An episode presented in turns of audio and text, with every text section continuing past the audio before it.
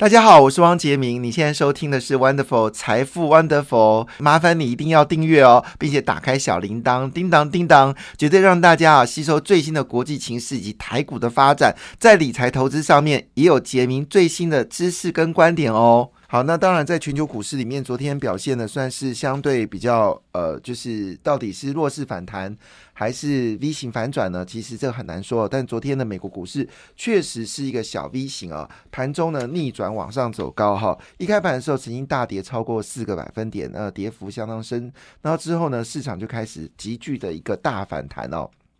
好了，那这到底是怎么回事呢？我们来先看一下到底指数的状况是如何。费城半导指数是上涨二点九四个百分点，纳斯达克上涨二点二三个百分点，标准五百指数呢上涨二点六个百分点呢。其中道琼工业指数呢涨幅相当的不错，是上涨了二点八三个百分点呢。这来回一差，差了将近有一千到两千点的一个差距哦。那欧洲股市呢也跟着闻风上涨啊，应该是欧洲股市先涨，然后美国股市跟着上涨了哈。那这个。德国股市是上涨一点五一个百分点呢，法国则是反弹了一点零四个百分点。亚洲股市呢，只有菲律宾股市收红啊，上涨零点七二个百分点。印度呢，只是下跌零点六八个百分点哦。那中国股市呢，比较正常一点点。中国股市应该要大跌的，哦，它没有大跌，是这个人为的动作，我们都知道了。那中国昨天中国股市呢，就比较正常啊。其中香港股市很正常，是跌掉一点八七个百分点。上海是跌掉零点三零个百分点啊。深圳呢，则是小幅的收红零。零点二五个百分点哦，那到底在昨天发生的什么重要的事情呢？好了，因为昨天呢，其实大家关心的就是到底整个就是物价指数是如何，因为昨天是要公布这个九月份的 CPI 啊，那公布出来数据揭晓哈，然后公布美国劳工部公布出来数据，答案是。好，八点二个百分点啊，比八月份的八点三个百分点掉了零点一个百分点，但是比市场预期的七点九个百分点到八点个百分点高了两个百分点哦，所以市场担心呢，就是美国联准局的一个态度啊，所以呢，一开盘是大跌哦，但是呢。最后呢是反收哈，反收上涨了哈。那当然这里面在整个费半大反弹的部分呢，其实跟台积电是有关系的，因为台积电法说出来之后呢，没有想象如市场那么悲观哦，事实上是保守中形成一个稳健的态势哦。而且呃，台积电说他跟所有的呃这个法说的内容里面谈到一件事情，台积电明年继续成长哈，台积电。明年继续成长。那以这个角度来看，市场认为整个整个就是我们说的半导体应该在二零二三年第一季呢有机会落底哦，这是市场的一个解读。那另外一部分呢，其实还有一个重要事情，昨天礼拜四呢也公布了所谓的美国初领失业救济金哦。那我在这节目上有特别提到初领救济金这个数字非常好，因为它每周公布哦，你大概可以从这边去了解美国经济的一个脉动啦哈，因为毕竟呃企业获利不好才会裁员嘛，裁员才有初领失业基金。所以，初领失业基金的数量如果再增加，表表示呢，确实，呃，是经济有稍微就是迟缓或者下跌的一个可能哦。那因为美国联准局要的就是就业状况能够稍微不要那么热嘛，哈。那最新消息呢，美国为因应美国的这个人口的需求啊，就业需求需求呢，他决定要放宽所谓的外国呃移工的一个就是。呃，这个护照的一个取得哈，就是提供就签证哈，因为真的美国的人力确实有紧俏，特别是圣诞节的需求会暴增哦，这个是每一年就像鲑鱼一样定时会发生的事情，所以现在正在严密的去监控哦，到底这个圣诞节的人力需求会不会引发美国劳力的一个不足？但是呢，在礼拜四公布的这个数据来看的话呢，是二十二点八万人哈，是比。前值二十一点九万人是有在增加，创下六周的新高，表示呢最近的升息呢确实有降温的风险哦。但事实上，在昨天最恐怖的数字是什么呢？昨天其实公布的数字是核心物价指数哦，是六点六个百分点哦。虽然呃消费者物价指数是有下滑的一个趋势哦，但是核心物价指数就是扣除能源跟食品哦，就是你买日用品等等部分呢，物价还是居高不下，高达六点六个百分点哦。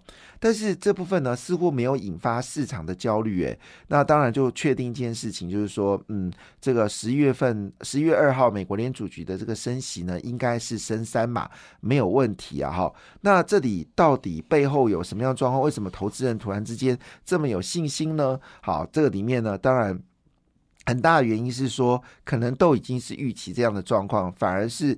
呃，叠升反弹哦。那另外一部分呢，就是这些大型的这个企业呢，都已经宣布说，其实跟中美的一个美中的晶片限制法案呢，虽然有影响，但影响的这个剧烈程度呢，没有想象的那么严重啊。加上英特尔决定裁员哦，所以会不会是那根呃那个那根靴子掉在地上的呢？哈，这个靴子掉地上是有个故事啊，这个有点长，我之前有讲过了哈。那所以呢，当然最主要是台积电的财报让大家觉得稍微有一点信心啊。那昨天台积电 ADR 呢是上涨了三点九二个百分点的哈。那么每股是六十六点二块美金啊，换算价格呢，其实每一股呢是四百二十四点九七元的台币了哈。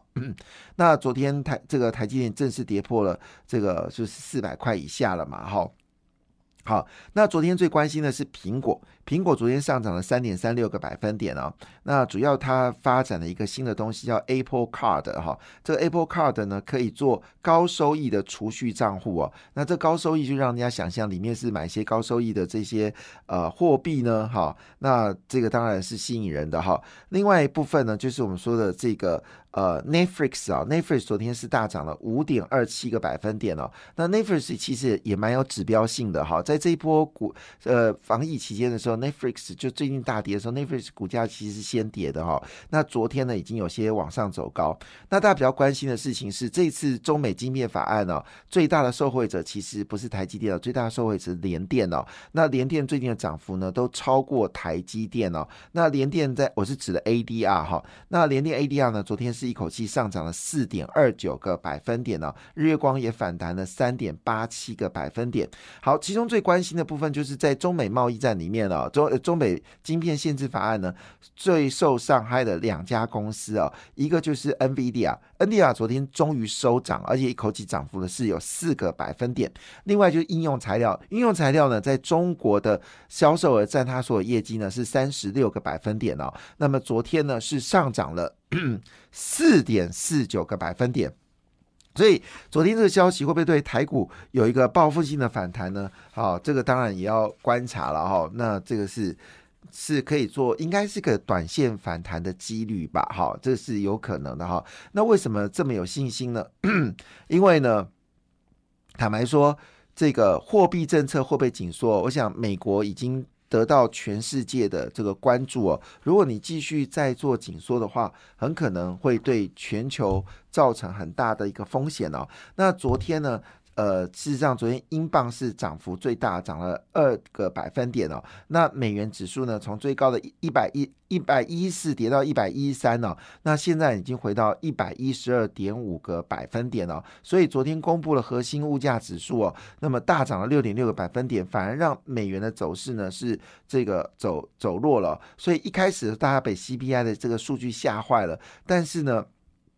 反应过头之后呢，反而是货币做了一个升值的动作哈，所以呢，换个角度来看呢，所以如果美国联准局继续这么做的话呢，很可能换来是美国一个所谓的这个就是景气衰退的风险。到底美国的鲍尔会不会做出这个决定呢？那我我的预计啦，我的个人的看法是十一月二号呢，就是升完强势升息之后呢。这个美国应该会停看停一阵子哈，会停看停一阵子，就是先看看这个全球发展，因为货币政策它其实有半年的一个递延性哦，是不是说我今天把货币政策紧缩，明天就看到结果？不可能啊，它还需要这个半年的时间哈，所以以这个角度来看呢，投资人认为说。整个通膨应该很快就会触底了，这是这个昨天的美国这个盘后的分析师叫做嘉信理财分析师认为说，通膨是最后一搏啦，基本上应该很快消化这数据，认为通膨触顶的机会是越来越高啊，这是最新外国人分析师的一看法。那回到 台湾来啊，就是呃，经济日报是比较悲观哦，那经济日报认为说，美国联准局呢减缩就。这个呃紧缩呃货币紧缩的动作呢，几率不是很高了。好，十一月份应该还是成为三码。但是呢，事实上更多的警告已经出来，就是美国联准局如果继续这样强势的一个升息的话呢，对全球的金融情势的风险是在增加当中哦。所以美国一个人做这个事情的时候，它引爆的是全球金融系的一个系统风险。那这是由路透社所报道的，说越来越有迹象显示，全球金融体系承受了非常大的压力哦，任忧虑哦，就是金融的这个传染会不会在市场里面漫开哦？那最近其实呃，在银行业呢，也有很多的。老人家呢，他们在投资商品的时候遭到非常大的损失哦，所以其实银行理专呢现在也非常非常的紧张，因为原本以为保守的债券呢，其实也让投资人亏钱，亏得很严重。那更不用说股票投资，基本上亏得稀累累。如果你不是买进新加坡股市，呃话，或者是印度股市，基本上今年大概是亏得很惨啊哈。所以现在在银行也发生了一些纷争哦。其实我们真的很不幸遇到这样的一个情况。那所以在这个情况下呢，其实整个金融动荡的状况非常非常的严肃哦，甚至英国债市的动荡也。仅次于美国债市的动荡，造成全球金融的一个风险呢。那么英国央行呢，已经出手紧缩债，稳住来这个市场，意思说呢，还是从市场买进债券。那某种程度就是就是 Q E。那这个地方你很难啊，你到底是要紧继续紧缩货币呢，还是要稳定债市呢？那你稳定债市就稳定了，就是我们说的这个呃企业发债的一个风险。那对于企业的投资是比较稳定的，所以两者取其一哦。看起来英。英国是比美国更聪明哦，他是决定就是要从市场去稳定债市，要不然整个状况会非常严重。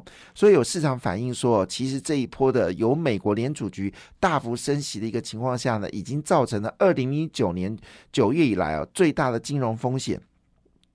好，就是我们所谓的黑天鹅哈。那呃，当然在金管会叫做灰犀牛了哈。那因为灰犀牛的一黑天鹅是不可预测的事情嘛，那灰犀牛是说这是可预测的风险。那最近的一个状况来看呢，其实也造成了就是欧元跟美元的交叉外汇的利差呢，最近是有扩大的一个情况，表示呢，大家也对于欧洲的经济呢是有非常不确定的事情。那之前谈到瑞信倒闭的状况的事情呢，似这个事情似乎已经呃有点呃降下来，因为它可以顺利在筹资大概二十亿的这个。呃，这个呃，瑞元哈，瑞士法郎，所以事情应该是可以稳定哦。不过就在当下呢，因为这种所谓的就是呃，这种边际效应呢，造成了最近呢有两个事情呢正在发生当中啊。今天最大的消息是因为十一长假又快到，年底又是购物的季节哦，所以对于这个卫生纸，呃，对于所谓的纸浆的需求又有增加。那加上最近。俄罗斯呢，对于桦桦树的纸、桦树皮的纸呢，有禁售的一个状况，使卫生纸的价格呢也开始往上走高了哈。据了解呢，中国已经开始启动新一轮的涨价，所以呢，高库存已经慢慢的去化，所以呃，今年的这个大家对于所谓的融纸跟永丰鱼的业绩呢，是充满想象。今年其实九月份哦，荣成的年增率是负十一点零九个百分点，永丰鱼是负的二点零五个百分点，所以价格呢，事实上已经开始有。有下滑，但现在遇到一个问题，就是说出货价格上涨，但废纸价格下跌哈。那么最近呢，就是来自于美国报废的。这个废纸呢，已经从每公吨两百五十块美元降到一百五十块美金哦，那么降幅十分的可观哦。那加上国际的运费下跌，可是呢，纸浆价呃，就是成成为就是呃可用的纸浆价格呢，则是上涨的哈。所以涨幅的部分呢，可能高达每吨是达一百元哦。所以一来一往呢，所以大家对于纸浆的价格，就是包括荣成跟永丰鱼呢，是有些机会。那华晨呢，也调高了哦纸浆价格呢到十个百分点。另外。部分呢，美国为了对俄罗斯呢有更大的管制哦，决定呢可能要考虑封杀俄罗斯的铝业哈。俄罗斯的，俄罗斯全世界仅次于中国最大的铝业供应商。市场可能担心哦，会出现缺口，有助于销售刺激哦。那美国铝业呢，其实已经被大成钢拿下来了，所以这也是今天的一个重要的看头。另外一部分呢，就是有关这个网通部分哦，因为昨天这个台积电法说有特别提到网通部分哦。确实成长幅度相当惊人，成长了百分之三十三哦，所以市场对网通的信心又开始增加。在选择权期货里面呢，信邦跟启基哦，成为被买家的一个焦点。那昨天比较特别的是，维星跟金星科哦，在昨天呢是逆势上涨，主要维新的业绩呢虽然年减三二十六个百分点哦，但是第三季业绩呢还是同期的期同期的增加哦。那么所以的维新呢，这个呃就是年维新九月份的年减呢是呃是四点七二，季减呢是呃年一季的年减是二十六个百分点。月减月的年减是四点七二个百分点，所以人家意味着说，其实年减的状况呢已经减少了哈。那当然，昨天金星科传出好消息，股价也是上涨的。另外呢，就是我们说的这个所谓印刷电路板的这三电哦，就是呃南呃这个南电哈，还有这个呃我这个新新兴哦，还有这个锦硕呢，市场呢是调高价格。昨天台积电其实虽然弹出来是。好像很坏的消息哦，但实际上是很正面的消息哦，因为他们的业绩呢，在第三季呢，获利是大幅成长七十九个百分点，那么营收成长四十七个百分点，法说看起来其实稳中透尖哦，这可能会造成今天台积电呢有机会做反弹哦，那所以我们就拭目以待喽。感谢你的收听，也祝福你投资顺利，荷包一定要给它满满哦，请订阅杰明的 Podcast 跟 YouTube 频道财富 Wonderful，感谢。谢谢 Lola。